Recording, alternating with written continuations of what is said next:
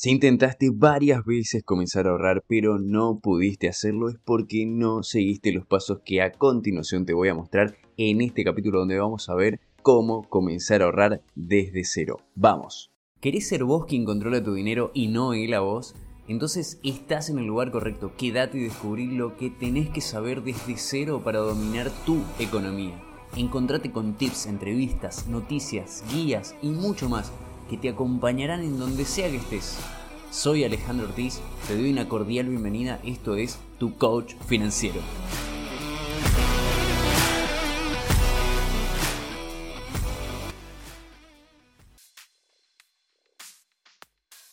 Así es, entonces bienvenidos, bienvenidas al capítulo número 9, estamos en el episodio número 9 ya de este podcast Tu Coach Financiero y agradezco como siempre a todos los que están escuchando y están siguiendo a este podcast y te invito a que si vos es la primera vez que estás escuchando esto, que te sumes y sigas porque acá la idea es empoderarte en tus finanzas y llevarte hacia ese siguiente nivel que estás necesitando y que te mereces además en lo que es tu vida y ámbito financiero. Hoy vamos a hablar acerca de cómo comenzar a ahorrar desde cero y es un tema muy importante, muy interesante y quiero comenzar acá también con una experiencia personal, porque al fin y al cabo todo esto comenzó con experiencias personales y entonces hoy lo quiero traer también. Si años atrás, ¿no? Hoy yo ya tengo 37 años, por ejemplo, en este momento, y años atrás, en mis 20, me,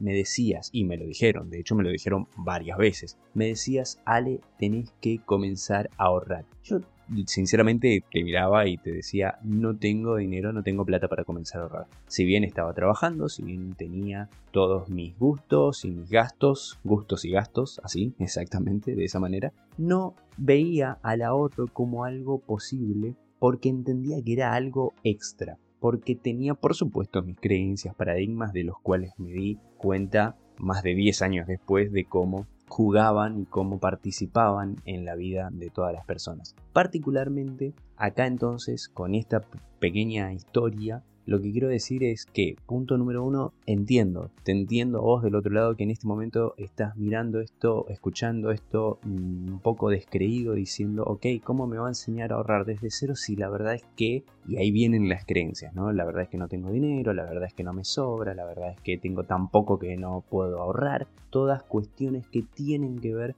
con lo que ya traemos. Entonces, acá te invito a que si ya llegaste hasta acá, por supuesto, te quedes un ratito más, porque quiero traer en, en primera medida una, una, mirada diferente de qué es el ahorro, para comprender qué, de qué estamos hablando cuando hablamos de, ahorrar y de qué no estamos hablando cuando vamos a, ahorrar. Entonces eso también es una especie de derribar mitos, ¿no? De, de qué es lo que estamos hablando cuando es ahorrar y qué no es ahorrar. Y punto número dos, esto con el tiempo, por supuesto, lo apliqué en mi vida personal, lo vi aplicarse en la vida y ayudé a aplicarlo en la vida de otras personas y tengo muy buenas experiencias hasta este momento. Entonces son por ahí dos puntos de vista que está bueno tener en cuenta. Y con esto entonces quiero comenzar con qué es el ahorro. Y para eso, curiosamente, voy a empezar a decir que para mí no es el ahorro.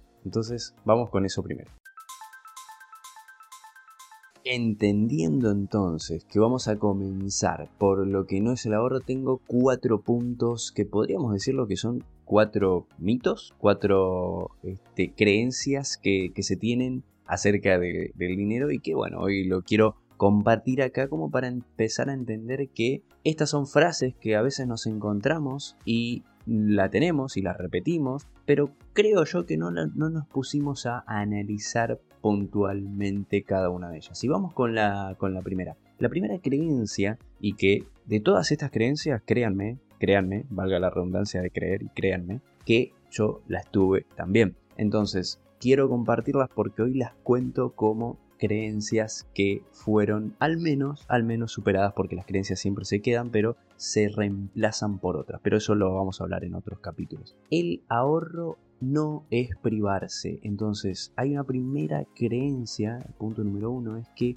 el ahorro implica la privación de la calidad de vida, por así decirlo, que hasta ahora tenemos en nuestras vidas, en nuestras rutinas. Entonces, el ahorro no es privarse de, las, de las cosas en el sentido de carencia, de que te falten cosas para vivir. Lo que yo pensaba, por ejemplo, era, ok, para ahorrar hay que dejar de salir con mis amigos, dejar de tener hobbies, a mí me encanta correr por supuesto, quedarse encerrado en mi casa y comer todos los días cierta comida la más económica posible. Por ejemplo, ¿sí? Eh, es una creencia que, que, la traigo porque de hecho me pasó. Y esto es curioso porque no pasa solo en el ámbito del ahorro. Si te pones a recordar algo que escuchaste en algún momento, vas a notar, por ejemplo, que la palabra dieta también impregna este mismo, o al menos lo, lo hacía, y me ha pasado también, que impregna este tipo de pensamiento de me tengo que privar de las comidas que a mí me gustan, me tengo que privar de todo lo que venía acostumbrado, voy a tener que comer galletas de arroz y agua durante tanto tiempo. O sea, hay muchos pensamientos que se disparan, pero resulta que cuando vas a la nutricionista te dice que que te dice que tenés que comer variado. Te dice que tenés que comer, sí, por supuesto, hay que adquirir nuevos hábitos de comida, pero en algún punto está que podés comer, tenés los famosos espacios permitidos, podés seguir comiendo eso que te gusta. Por supuesto, va a variar un poco la cantidad y etcétera, pero no será una privación completa de lo que te gusta. Y eso es exactamente lo mismo que pasa en el ámbito financiero en las finanzas, en tu economía, lo único que hay que hacer es echar un poco de luz a cómo se están distribuyendo actualmente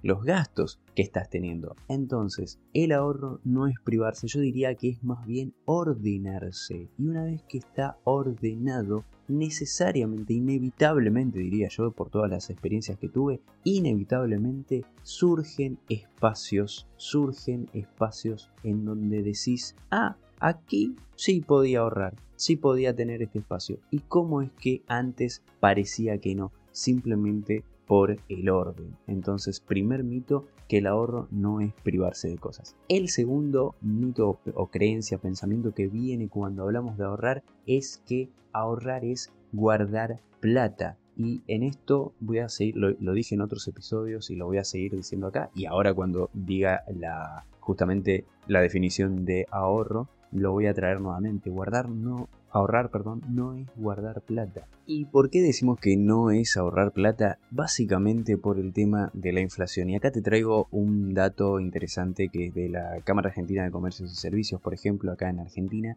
En los últimos 100 años, ¿sabes cuál fue el porcentaje promedio de inflación de los últimos 100 años? Estamos hablando. Es de un 105% anual. Es decir, a lo largo de 100 años, nuestros padres, nuestros abuelos o los padres de nuestros abuelos vivieron con inflación. Inflación necesariamente es un rezago actualmente de lo que es todo el sistema capitalista, entonces va a seguir existiendo. En algunos países más que en otros, por supuesto, estamos hablando de que en, ya que hablamos de los, de los abuelos, ¿no? Es evidente que antes podían ahorrar, por ejemplo, en dólares, y los dólares eran una moneda suficientemente fuerte como para no perder tanto valor en el tiempo, pero de todas maneras lo hacía. Últimamente, con las crisis económicas y guerras y un aspecto económico mundial que se va complicando, incluso en Estados Unidos está empezando a haber 8, 9% anuales, estamos hablando, de inflación, que es algo que no se había visto en muchísimo tiempo. Entonces, incluso si quisieras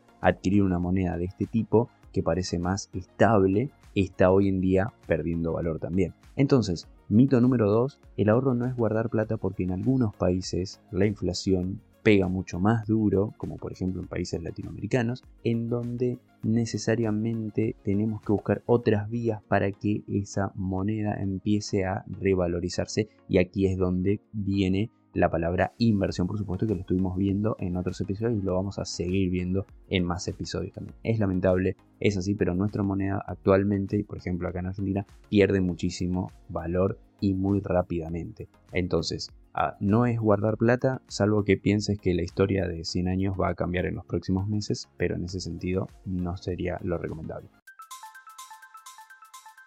El mito número 3 es que el ahorro es perderse de momentos de la vida. Es el clásico yo vivo el momento, porque mañana no sé qué me va a pasar y demás. Entonces, vivir el presente, lo cual está perfecto para tener conciencia de quiénes somos y demás, a veces es aplicado a voy a gastarlo todo ahora, ya que mañana no sé dónde voy a estar, mañana no sé qué me va a pasar. Y acá a veces normalmente les hago las preguntas a, los consultantes cuando vienen, que es, ¿y si mañana no te pasa nada? ¿Y si en lugar de porque esto, esto tiene un pensamiento extremo, ¿no? Es decir, lo hago todo hoy porque mañana no sé si existiré, o sea, quiere decir que mañana no sabemos si vamos a estar vivos o no. Lo cual tiene algo de verdad. Digo, no estoy en completo rechazo, acepto esa, esa visión. Lo que agrego es, ¿y si en lugar de estar muertos mañana, perdón por, por, lo exagerado, pero te pasa que seguís viviendo, te encontrás con que estás con vida nuevamente? ¿Y qué pasaría si esto encima se repite a lo largo del tiempo y vivís muchísimos años? Entonces, no está mal dejar un poco, incluso por las dudas, de que no pase eso de que no existas mañana. El mito número 4 o la creencia número 4 es la que más, más se escucha, por lo menos la que yo más escuché, y es que no me sobra para el ahorro. Entonces acá lo contrario, el ahorro no es lo que te sobra, aquí hay que hacer un cambio de mentalidad, un cambio de eh, observación de lo que en verdad es el ahorro. Si algo te sobra y lo querés colocar ahorrar, bienvenido. Eh, a ver, mejor que te, si algo te sobra, genial. Cuando a las personas me dicen lo que me sobra ahorro, bien. Si te va sobrando, mejor que lo guardes que te lo gastes. Ahora bien, hay que cambiar el enfoque porque el ahorro es el resultado de un proceso pensado, planeado, con anticipación. Y lo tenés que entender como algo que te lo dedicas a vos primero para luego ordenar el resto de tu economía. Y entonces, ¿qué es el ahorro? Si ya dijimos que entonces no es privarse, no es guardar plata, no es perderse momentos de la vida, no es lo que sobra a fin de mes. Entonces, ¿de qué se trata el ahorro? Voy a dar una definición de lo que para mí es el ahorro. Para mí el ahorro es reservar un monto de dinero ahora, en el presente, para utilizarlo en el futuro y mientras estamos esperando esa utilización en el futuro, colocarlo a invertir. Entonces esto lo voy a repetir muchísimas veces en varios episodios. El ahorro es ese momento en el que decido apartar algo de dinero para luego colocarlo a invertir. ¿Lleva una planificación? Por supuesto que sí, porque nace del orden y de haber revisado nuestra, nuestra economía, nuestros gastos paso a paso, para primero ordenarnos y hacer ese espacio y decidir cuánto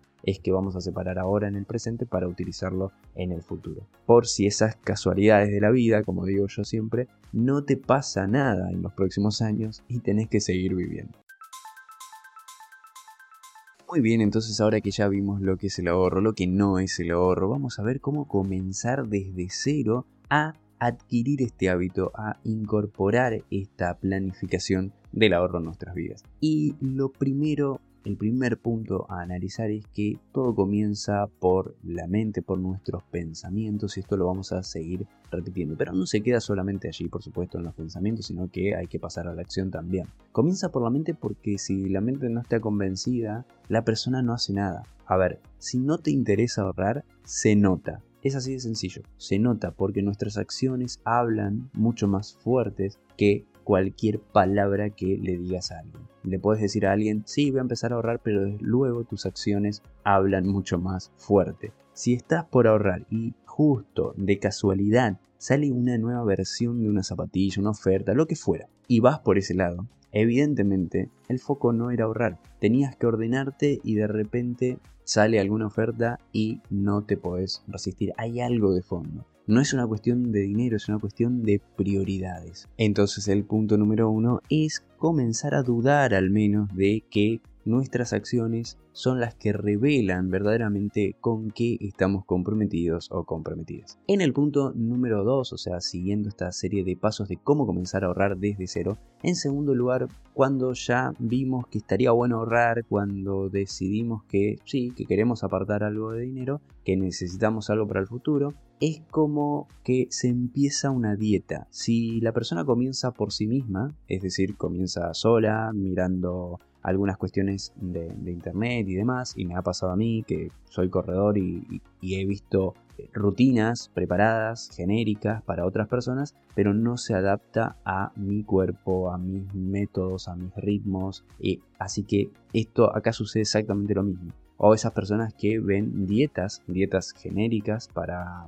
bueno, para la población, en revistas, lo que fuese, y comienzan a seguir recetas que son genéricas. Y siguiendo el ejemplo de la dieta, ya que lo puse anteriormente también, dejan, mm, por ejemplo, ¿no? Dejan de comer mm, dos semanas este, cierto tipo de comida. Es una privación, como estábamos hablando hace un ratito, ¿no? Ahí se activa la creencia de que hay que tener una privación, por ejemplo, que luego se rompe. Luego hay un efecto de que se vuelve a tener las viejas costumbres porque en realidad hubo una privación muy abrupta. La idea es hacer un cambio más profundo, con una metodología, hacer un diagnóstico de cómo se está ahora esa es la que mm, la parte que más cuesta, por supuesto, porque es el primer paso. Y una vez que las personas van llegando a un cierto periodo de, estar registrando todo lo que les pasa, generalmente, por ejemplo, lo que hago yo es registrar, eh, proponerle a la persona que registre al menos un mes de todos sus gastos, esa es la, parte que más, que más cuesta, pero una vez que lo hacen,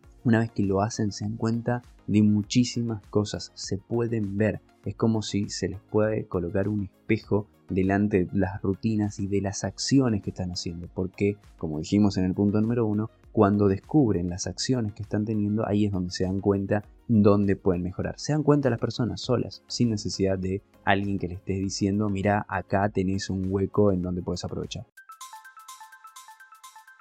Como tercer paso fundamental, una vez que descubriste, porque se descubren muchas cosas, una vez que pasó ese mes, esos dos meses registrando todos los gastos, ahora hay que ver qué es lo que querés hacer con eso que descubriste, qué objetivo te vas a fijar luego de haber hecho este diagnóstico. Y acá yo tengo una metodología que de hecho lo pueden encontrar en mi curso que se llama Tu Detox Financiero, que es viene de detox, de desintoxicar la finanza justamente, y tiene que ver con dividir a los gastos en diferentes tipos de gastos. Por ejemplo, gastos esenciales, gastos preferentes y gastos a analizar. Esto la verdad que está súper bien explicado en el curso que bueno, les voy a dejar acá en, la descripción. Y habla de gastos, por ejemplo, esenciales, preferentes y analizar, que tienen que ver con, son todos gastos subjetivos, ¿no? No es que yo te voy a decir, estos gastos la verdad es que son preferentes y estos gastos son a analizar. Los gastos van a, el tipo de gastos van a ser subjetivo y le vas a dar la, la, intención y el peso van a estar dispuestos de acuerdo a tu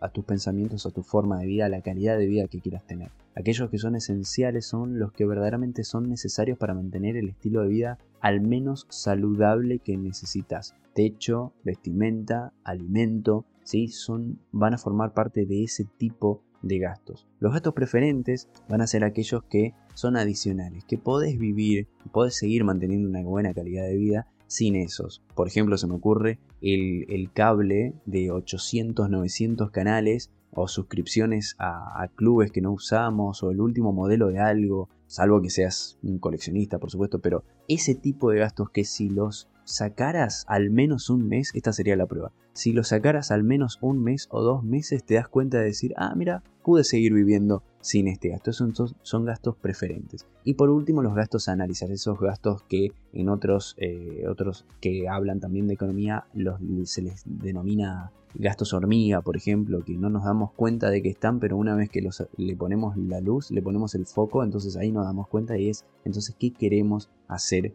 con esos gastos que ahora nos dimos cuenta que los tenemos. Y esta es una metodología que está genial porque podrías imaginar, por ejemplo, que un día te, te, decidís a, a ordenar el placar de tu casa. Y lo que haces es sacar toda la ropa, pero absolutamente toda la ropa que tenés y la colocas en el piso. Haces una gran montaña en el piso y luego empezás a clasificar verdaderamente toda aquella ropa que sí usas habitualmente. Y acá estamos hablando de aquella que utilizás y no que guardas solamente porque le tenés un afecto o no, ya no te sirve, no es más funcional. Entonces, seguramente con alguna prenda, aunque sea una media rota, te vas a quedar en la mano o en esa pila en el piso. Con algo te vas a quedar. Bueno, este método es lo mismo, es exactamente lo mismo.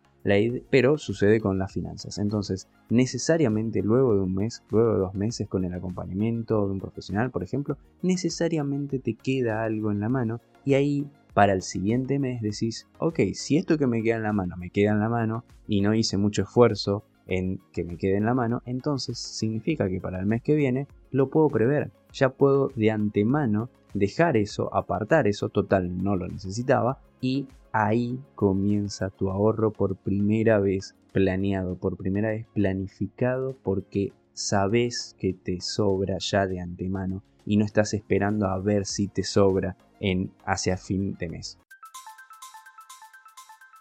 Muy bien, eso es todo por ahora. Entonces te repito y resumo los cuatro puntos que vimos hasta ahora. En primer lugar, cambiar la mentalidad, ver si es una prioridad o no el ahorro en tu vida. En segundo lugar, cuando ya decidiste eso, entender que se necesita un diagnóstico y para eso hay que poner las manos en acción y empezar a registrar todos los gastos que tenés al menos por un mes. En tercer lugar, analizar esos gastos que tuviste, darle una tipología y con esto desintoxicar las finanzas, como dijimos, sacar toda la ropa del placar y luego empezar a colocarla a ver cuánto te queda en el piso, con cuánto te quedas en la mano. Y una vez que te quedaste con algo en la mano, el último paso es decidir que eso ya que te quedó en la mano, para el mes siguiente lo vas a guardar primero. Es lo primero que vas a separar de tus finanzas y con eso ya tenés el camino preparado para comenzar el hábito del ahorro. Hasta acá el episodio de hoy. Hoy encontraste un concepto más, un dato que te puede servir en tu economía, pero ahí no termina todo. Falta lo importante. ¿Qué vas a hacer a continuación? Aplica esto que aprendiste con un pequeño paso, una pequeña acción como anotar lo que escuchaste o agendarte una tarea. Si tenés alguna duda, me podés escribir en las redes y no te olvides de compartir este podcast con quienes más querés. Nos vemos en la próxima.